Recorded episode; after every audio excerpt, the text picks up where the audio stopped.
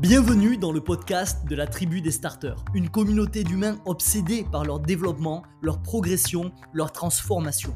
Ici, ensemble, on va parler productivité, organisation, gestion du temps, mais aussi modèle mental, neurosciences, psychologie et croissance personnelle. Je vais te partager tous les concepts, les astuces, les armes et les exercices des plus grands. Ensemble, on va apprendre à mieux penser, mieux agir et mieux construire. Tout ça dans un seul et unique but, développer des outils pour tirer le maximum de notre expérience de vie sur Terre. Mon nom est Sofiane, bienvenue dans Evolve.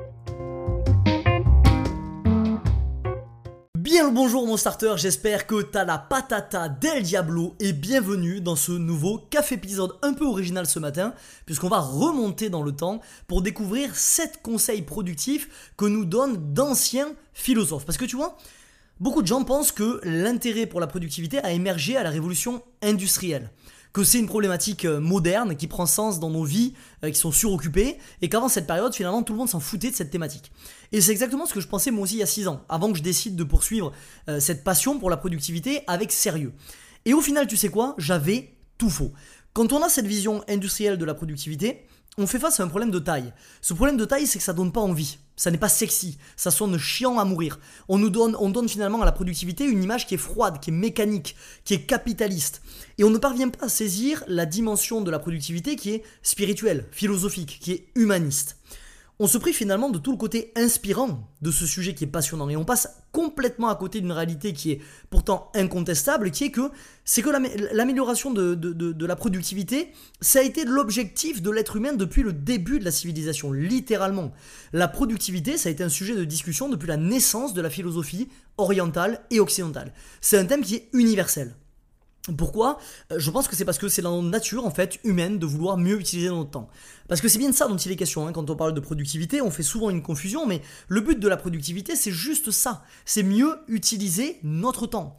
Au fond de nous, on sait tous que notre temps est limité. Toi et moi, on meurt un peu plus chaque jour. J'en parle vraiment très souvent dans la vague qui est ma newsletter quotidienne, pour laquelle d'ailleurs on a dépassé les, il y a, quelques semaines la, millième vague envoyée. Ça fait plus de trois ans que j'en envoie quasiment une euh, chaque matin. Et je parle souvent de cette notion de memento mori que j'ai sous les yeux sur mon tableau ardoise au moment où je suis en train d'enregistrer ce café qui est la notion grecque, euh, stoïque, euh, qui veut dire rappelle-toi que tu meurs chaque jour. L'horloge tourne, elle s'arrête pour personne.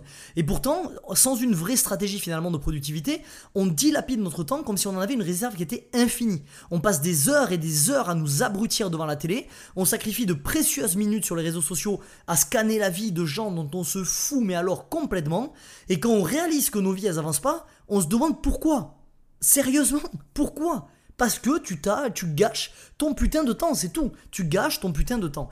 Il est grand temps d'évoluer vers une productivité au sens spirituel du terme, celle qui donne un sens à chacune de nos heures, celle qui considère le temps avec un respect qui est quasi sacré, celle qui nous permet de vivre une vie 100% intentionnelle. Alors commençons ça, tous les deux, aujourd'hui, en parcourant les 7 leçons de productivité que nous enseignent des philosophes, quelques-uns des philosophes les plus connus de l'histoire. Ces leçons, elles sont précieuses, elles m'ont énormément aidé à mes débuts, et je suis sûr qu'elles vont t'aider aussi beaucoup à ton tour si tu démarres ta quête euh, vers une productivité plus saine, une productivité au service de sa vie. Première leçon de productivité, elle nous vient de Socrate, qui nous dit Méfiez-vous de la stérilité d'une vie bien remplie. Qui d'autre que Socrate aurait pu nous filer ce magnifique conseil? C'est le fondateur de la philosophie occidentale, et il a réalisé quelque chose très tôt finalement, quelque chose dont, tu as forcément conscience aujourd'hui, c'est qu'on peut vite se retrouver à remplir nos vies de tâches insignifiantes. S'occuper pour s'occuper.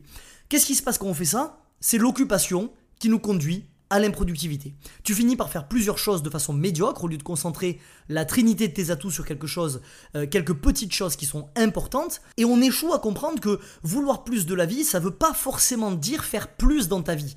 Ce qui nous conduit à la leçon de productivité la plus importante, qui est que l'idée n'est pas de faire plus, mais de faire la même chose en moins de temps.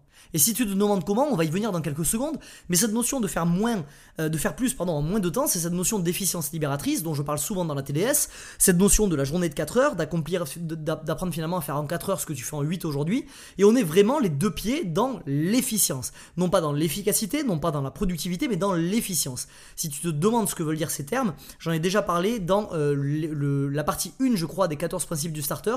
Si c'est pas dans la 1, c'est dans la 2, je t'invite dans tous les cas à aller découvrir euh, ces cafés épisodes-là, puisqu'ils encapsulent énormément de concepts qu'on applique au quotidien, vers lesquels on essaie de tendre au quotidien avec la TDS.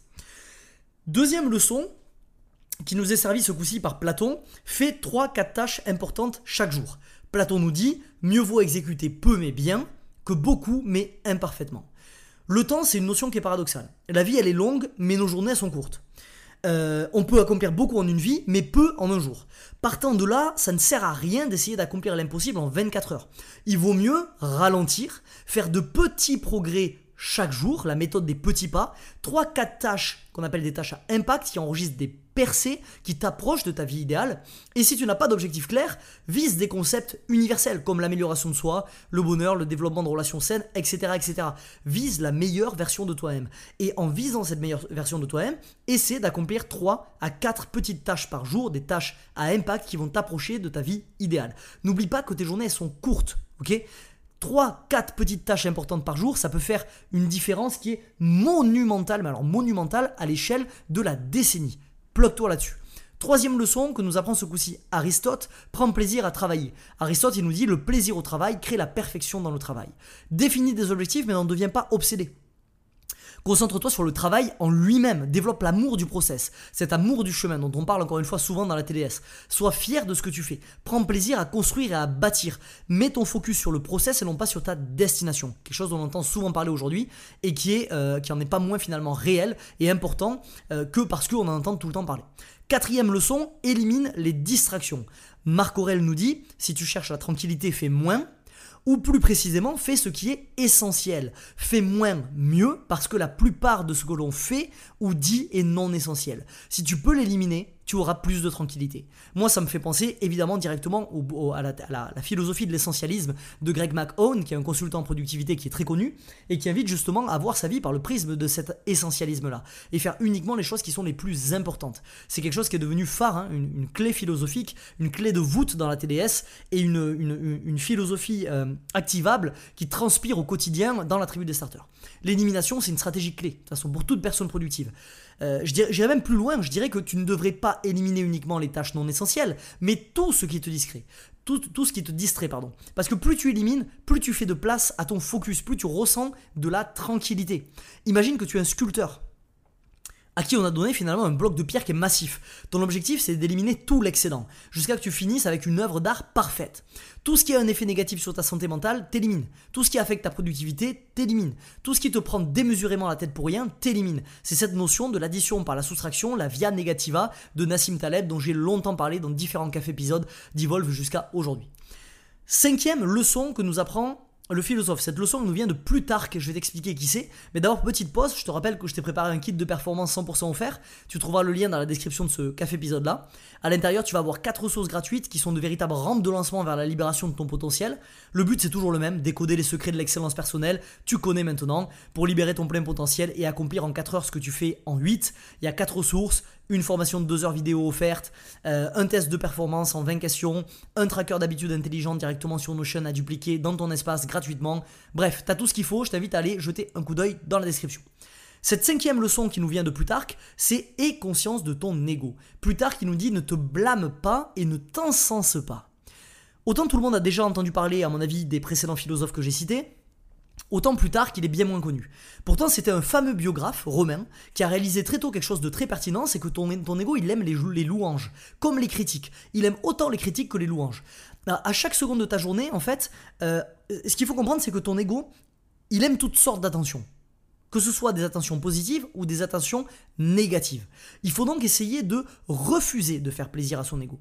Tout commence par prendre conscience qu'on en a tous un. Beaucoup de gens traversent leur vie malheureusement euh, sans réaliser à quel point leur ego affecte leur travail. Quand tu es excessivement critique vis-à-vis de toi-même, tu finis par te haïr. Et inévitablement par haïr les autres d'ailleurs. Quand tu es excessivement positif vis-à-vis de toi-même, tu finis par développer un amour qui est quasi malsain. C'est le fameux narcissisme, la très haute estime que l'on peut avoir pour nous-mêmes qui est complètement décorrélée de la réalité. Rien n'est mauvais à petite dose. L'ego, il est là, il est fait pour exister, on peut l'utiliser. On peut apprendre à utiliser la force de l'ego pour avancer dans la bonne direction. Mais quand tu deviens excessif avec ton ego, ton travail finit par en pâtir. Alors ne te blâme pas, ne t'encense pas, célèbre le process, pas les résultats et continue d'avancer avec la tête froide. Sixième leçon de productivité que nous enseignent des, des, vieux philosophes, comme par exemple Confucius ici, peu importe la vitesse à laquelle tu avances, le plus important est de ne jamais t'arrêter. Une, journée qui est improductive, elle peut détruire cette chose sacrée que l'on appelle le momentum, cette espèce de mouvement de progression auto-alimenté. Peu importe l'intensité de l'effort, l'essentiel c'est de répondre au présent chaque jour, continuer d'avancer. Ne t'arrête sous aucun prétexte. C'est pour ça que ça va faire maintenant plus de 3 ans que je signe chacune de mes vagues quotidiennes avec un jour, une action, hashtag start today, commence aujourd'hui. Parce que tant que tu es capable chaque jour de poser une petite action, tu entretiens cette espèce de momentum. C'est ce qui m'a permis de quitter mon emploi, c'est ce qui m'a permis de créer la tribu des starters, c'est ce qui m'a permis de monter cette communauté aujourd'hui au niveau où elle est, même si c'est rien par rapport à là où je veux l'amener. C'est ce qui m'a permis de faire une transformation physique, c'est ce qui m'a permis de commencer la batterie et en très peu d'années de finir en jouant sur scène, c'est ce qui m'a permis finalement d'arriver à amener là où je veux amener toutes mes sphères de vie. Il n'y a rien qui n'est pas dû à la discipline ou à la capacité à construire du momentum et à l'entretenir jour après jour après jour. Ok? Je me cite à moi parce que c'est l'exemple qui va être le plus parlant pour toi, parce que je suis la personne qui est le plus proche de ton niveau de conscience et de ton niveau de compétence. Je pourrais évidemment te citer de grands acteurs, de grands sportifs, de grands auteurs. Le problème, c'est que ça va mettre une barrière entre eux et toi, et ton cerveau risque de te servir l'excuse de oui, mais eux, c'est des gens exceptionnels, qui ont un talent exceptionnel, etc. Au moins, quand je te cite à moi, tu tombes pas dans ce genre de choses. Septième et dernière leçon, repose-toi sur un système. Elle nous vient de Lao Tzu qui nous dit les grandes réalisations sont faites de petites actions. Le meilleur pour la fin. C'est vraiment ma leçon favorite. Qu'on le réalise ou pas, tout fait partie d'un système. C'est la base de la pensée systémique. La première chose que tu fais en te levant le matin, ce que tu fais quand tu commences à travailler, la quantité de travail que tu fournis, si tu travailles ou pas, ce que tu manges, si tu t'entraînes ou pas, etc. Tout fait partie d'un système. Toutes tes petites actions combinées créent ton système de vie. Elles sont responsables de tes grandes réalisations, ces petites actions combinées, de ton, de ton bonheur, de ton accomplissement, de ta santé, de ta richesse. Tout est le résultat de ce que tu fais chaque jour. C'est ton système. Ça n'est pas pour rien que le premier programme que j'ai sorti, c'est Habitude éternelle, l'art d'installer des habitudes. Un système d'habitude, c'est un système.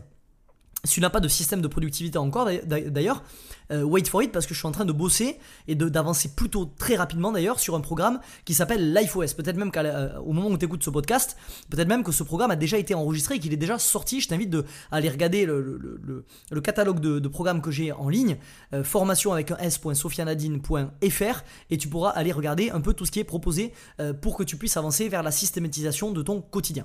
Cette loi, c'est réellement une loi de vie finalement. C'est-à-dire que toutes les petites choses mènent à des grandes choses, c'est une loi de vie qu'il faudrait noter sur nos murs. C'est à toi de décider quel genre de choses tu veux.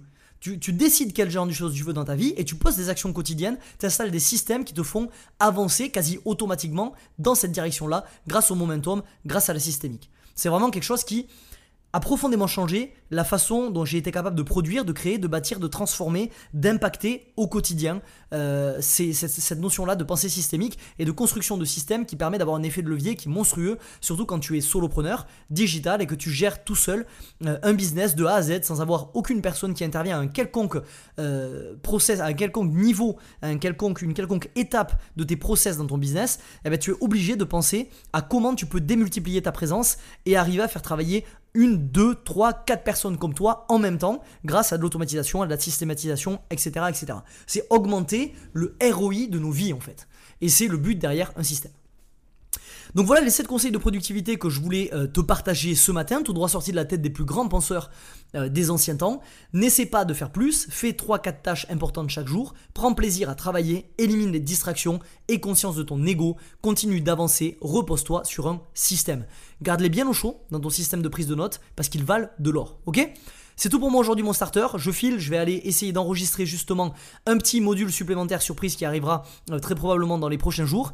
Euh, et puis ensuite je vais commencer ma journée de taf. Si t'as aimé cet épisode, t'hésites pas comme d'habitude à me mettre 5 étoiles sur ta plateforme de podcast préférée, ça va permettre à Evolve de décoller et de bâtir petit à petit une des plus grandes communautés de croissance personnelle en France. On se dit à mardi prochain 7h, en attendant souviens-toi, chaque nouvelle journée débute avec deux choix, évoluer ou répéter, à toi de choisir mais n'oublie pas, tu es acteur de ta vie, un jour une action, c'était Sofiane, ciao ciao ce podcast t'a plu et tu veux accélérer dans ta quête de libération de potentiel? Alors rendez-vous dans la description pour rejoindre le cercle privé La Vague, mon contenu le plus percutant. Comme des centaines de starters, tu recevras gratuitement un email chaque matin pour développer les outils qui t'aideront à tirer le maximum de ton expérience de vie sur Terre. A tout de suite de l'autre côté.